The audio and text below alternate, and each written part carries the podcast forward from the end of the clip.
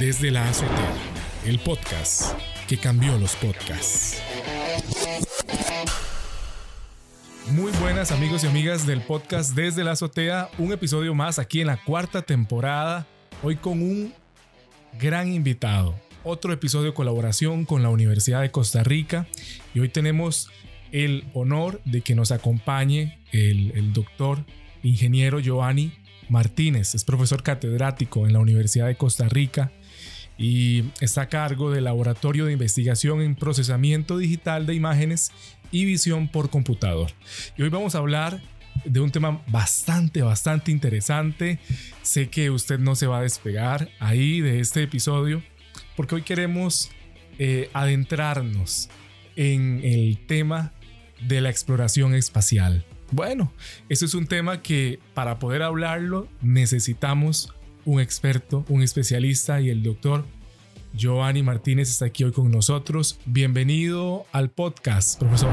Muchas gracias, don Juan Carlos, por la invitación y este, estoy a su disposición para cualquier pregunta que quieran hacer. Muchas gracias, muchas gracias.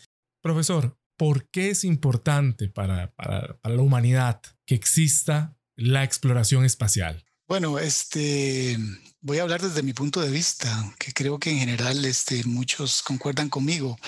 Eh, yo diría que la exploración espacial es importante para responder la pregunta de cómo surgió el universo, por qué surgió el universo. O sea, eh, si nos eh, quedamos acá en la Tierra únicamente, probablemente no tengamos eh, la suficiente evidencia como para poder responder esa pregunta tan monumental, ¿verdad?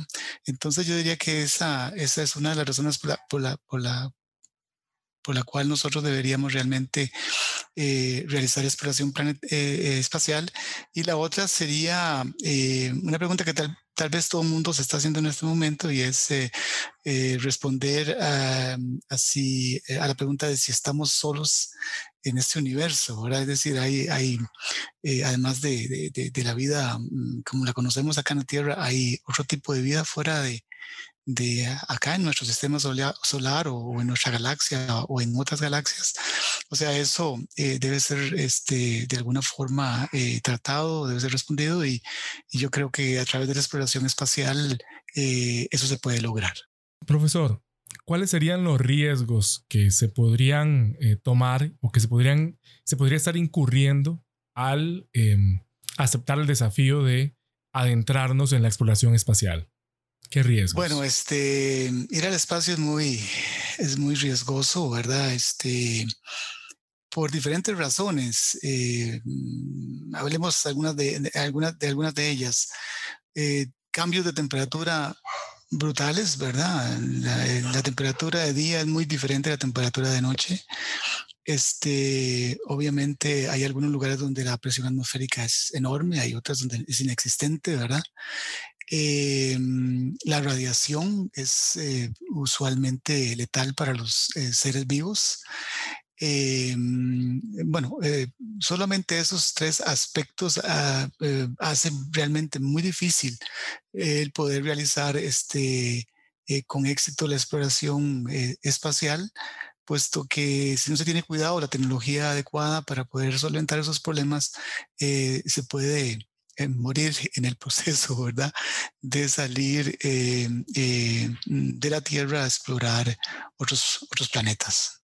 Eso nos lleva a otro apartado, profesor, y, me gustaría que aquí nos ampliara.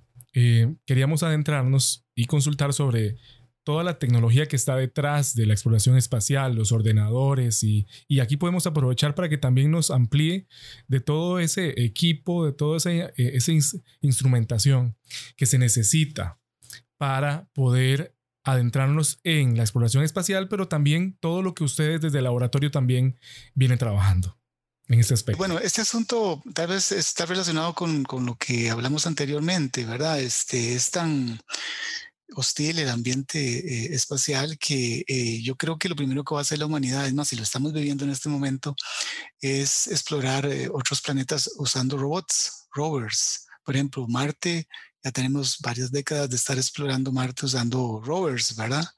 Este, es más, hace un par de semanas atrás, este, logró, eh, bueno, eh, no sé cómo, cómo, se dice en este caso, ahora logró posarse sobre la, la, superficie marciana un nuevo rover de, de, la NASA, este, construido en el JPL de la NASA, este, allá en, en California. Eh, eh, y básicamente nosotros en el laboratorio este de investigación en procesamiento vital de imágenes y visión por computador desarrollamos tecnología precisamente para este eh, sistemas de navegación para ese tipo de rovers, ¿verdad? Eh, resulta que la distancia entre la Tierra y Marte es, es muy grande, ¿verdad? Este puede eh, y eso implica entonces que debido a que la velocidad de la luz es, constante, ¿no? Eh, las ondas de radio para llegar a Marte y de Marte para llegar a Costa Rica, eh, perdón, a, a, la, a, la, Tierra, y pues tardan su tiempo. Entonces, este tipo de rovers no pueden ser, digamos, eh, eh, teleoperados con un joystick, como tal vez muchos podrían estarse pensando, debido a que hay un gran retardo mientras, yo, los comandos llegan al rover y, y este puede ejecutarlos. Este, ese retardo prácticamente hace imposible que estos, estos rovers se puedan eh, manejar de esa manera. Entonces lo que se hace es enviar comandos, qué sé yo, en la mañana al rover, el rover lo recibe y entonces se mueve en forma autónoma sobre la superficie marciana. ¿Verdad?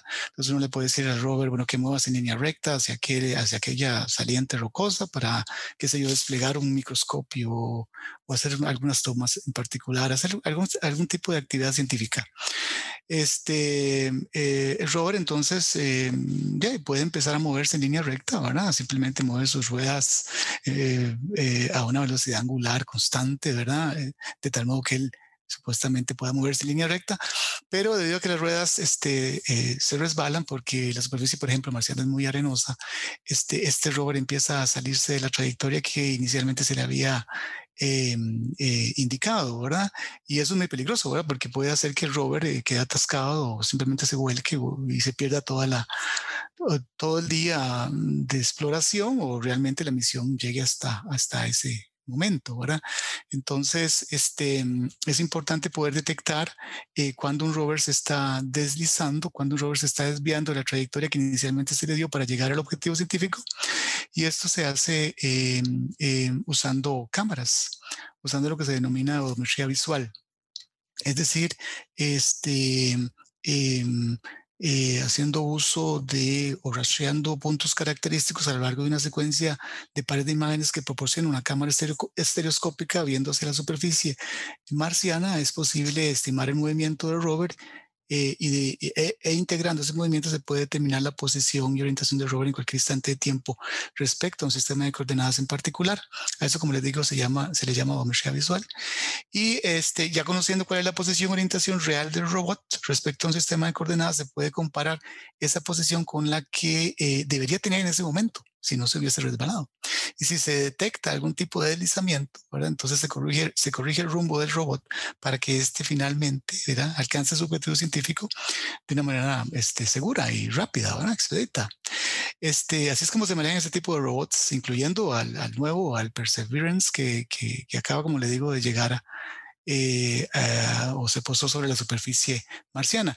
Este, nosotros hemos desarrollado en el laboratorio un sistema de odometría visual no estereoscópico como el que le acabo de mencionar, eh, que, usa, eh, el, que usa NASA en sus rovers, sino un sistema de posicionamiento, este, un sistema de odometría visual eh, monocular, es decir, usa una única cámara de video que tiene sus ventajas porque consume menos energía requiere menos espacio, ahora pesa menos, ¿verdad?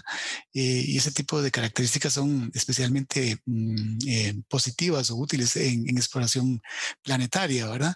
Este, y eh, nuestro sistema mm, no, no estima el movimiento siguiendo o rastreando puntos característicos a lo largo de una secuencia de pares de imágenes, sino lo que hace es estimar el movimiento de diferencias de intensidad entre imágenes consecutivas que proporciona la cámara de video monocular. Y eso hace la gran diferencia, ¿verdad? Y de nuevo, ese movimiento es integrado para determinar la posición y orientación del robot en cualquier instante de tiempo. Entonces, como le digo, es un sistema de posicionamiento de demostración visual único a nivel mundial, este, que prácticamente tiene el mismo objetivo, solo que este, desde el punto de vista tecnológico es o funciona diferente al de al que utiliza NASA eh, actualmente, que es basado en cámaras estéreo, ¿verdad? estereoscópicas.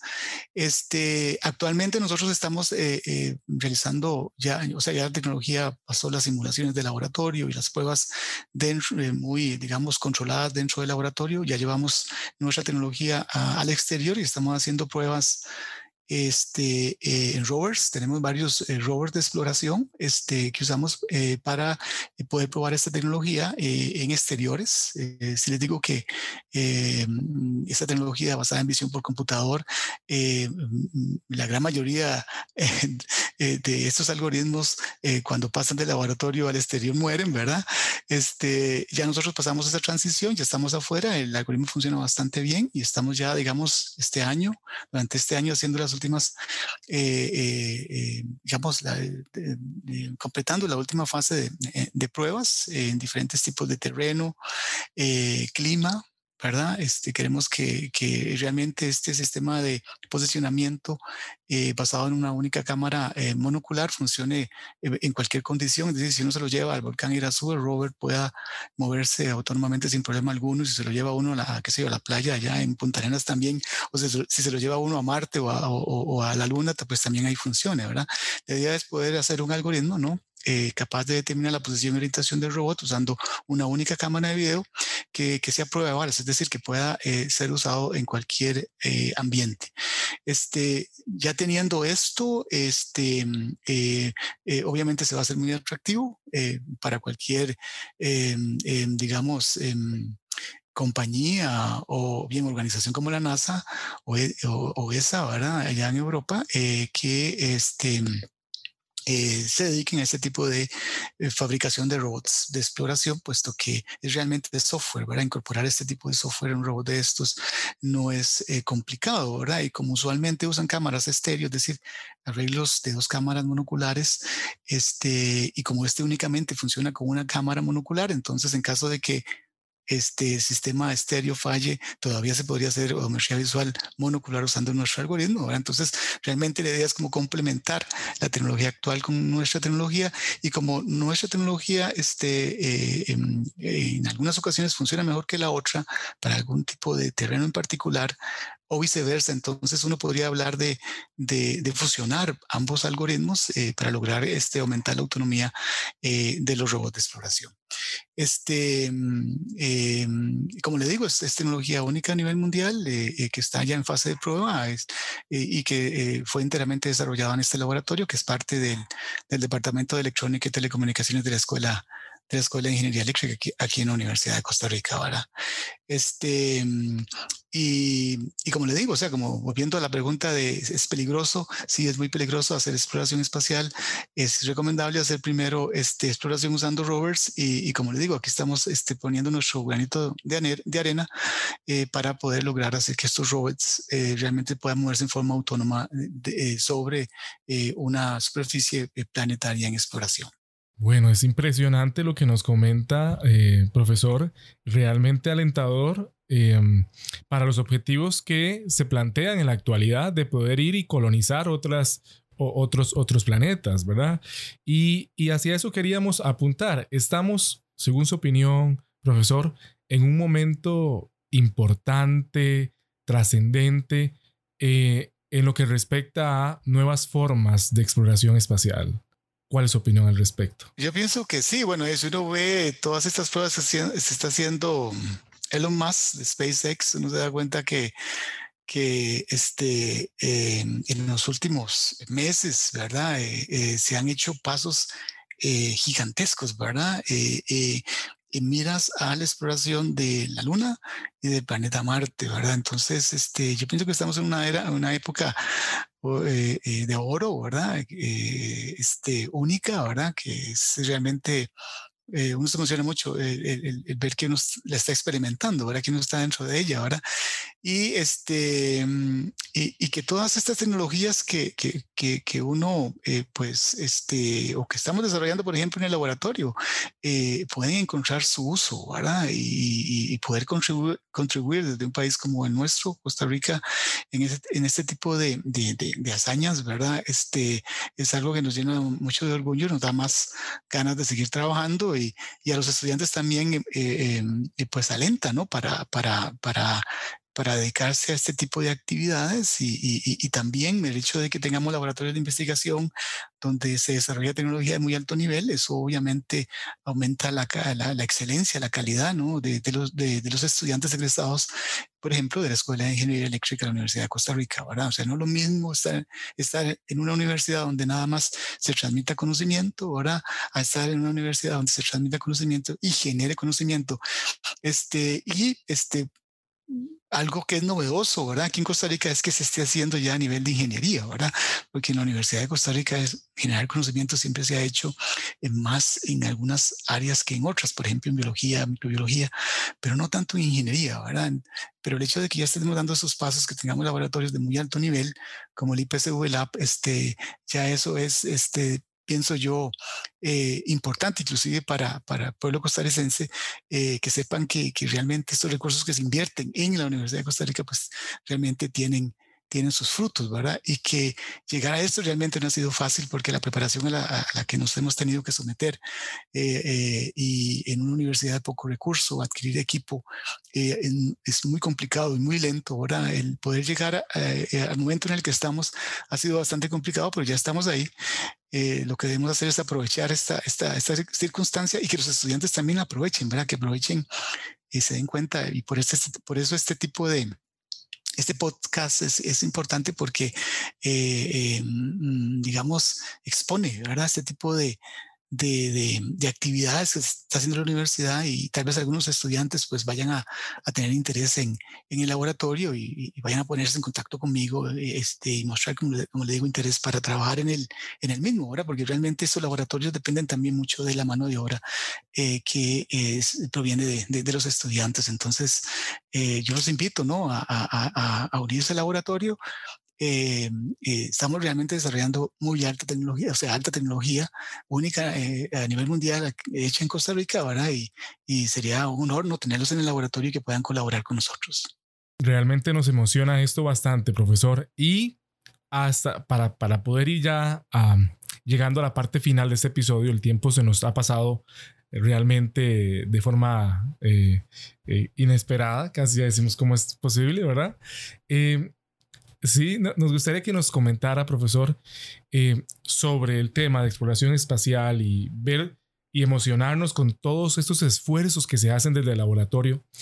Eh, su opinión sobre el plan de acción eh, de Costa Rica como nación para ir empujando aún más todo este tipo de proyectos que, que en laboratorio dan a luz todo este tipo de tecnologías que son implementadas luego para exploración espacial. Eh, piensa que nos falta un poquito más de, empuje, cree que estamos bien. Eh, creo que eso es importante viniendo de, usted, que es alguien que está ahí en el campo, ¿verdad? El campo de acción. Eh, ¿Qué marca su termómetro en ese, en ese aspecto? Sí, sí pues esa es buena pregunta, ¿verdad? Porque realmente hay, hay muchos, hay, muchas, hay muchas empresas, hay muchos laboratorios, en, en, especialmente en universidades públicas, este, que están dedicadas al desarrollo de tecnología espacial. El primero, eh, el primero que debe mencionarse aquí es Don Franklin Cham, ¿verdad? Con el Astra Rocket Company, ¿verdad?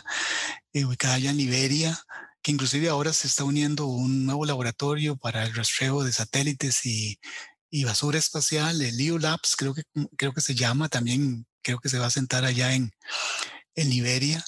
Este, el tecnológico está muy activo en este tipo de, de, de, en desarrollo tecnológico, especialmente en el desarrollo de motores de plasma o este satélite ese proyecto Irazú, ¿verdad? Que puso un satélite, primer satélite centroamericano este, en la órbita, en órbita eh, en, la Tierra.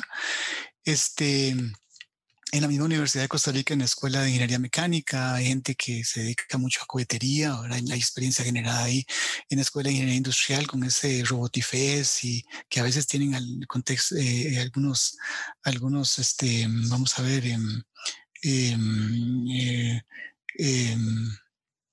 eh, algunas actividades para el desarrollo de robots pequeños de exploración espacial. O sea, hay gente, hay grupos que están eh, tratando de desarrollar, em, vamos, tecnología espacial, pero inclusive ahora, hace poco se firmó una nueva ley, ¿verdad?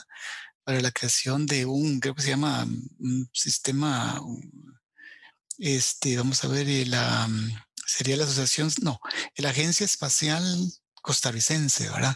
Creo que recientemente se firmó, eh, ya el, presidente firmó este, eh, este, esta ley, ¿verdad? Lo que necesita es eh, recursos, ¿verdad? Y, afinar algunas cositas.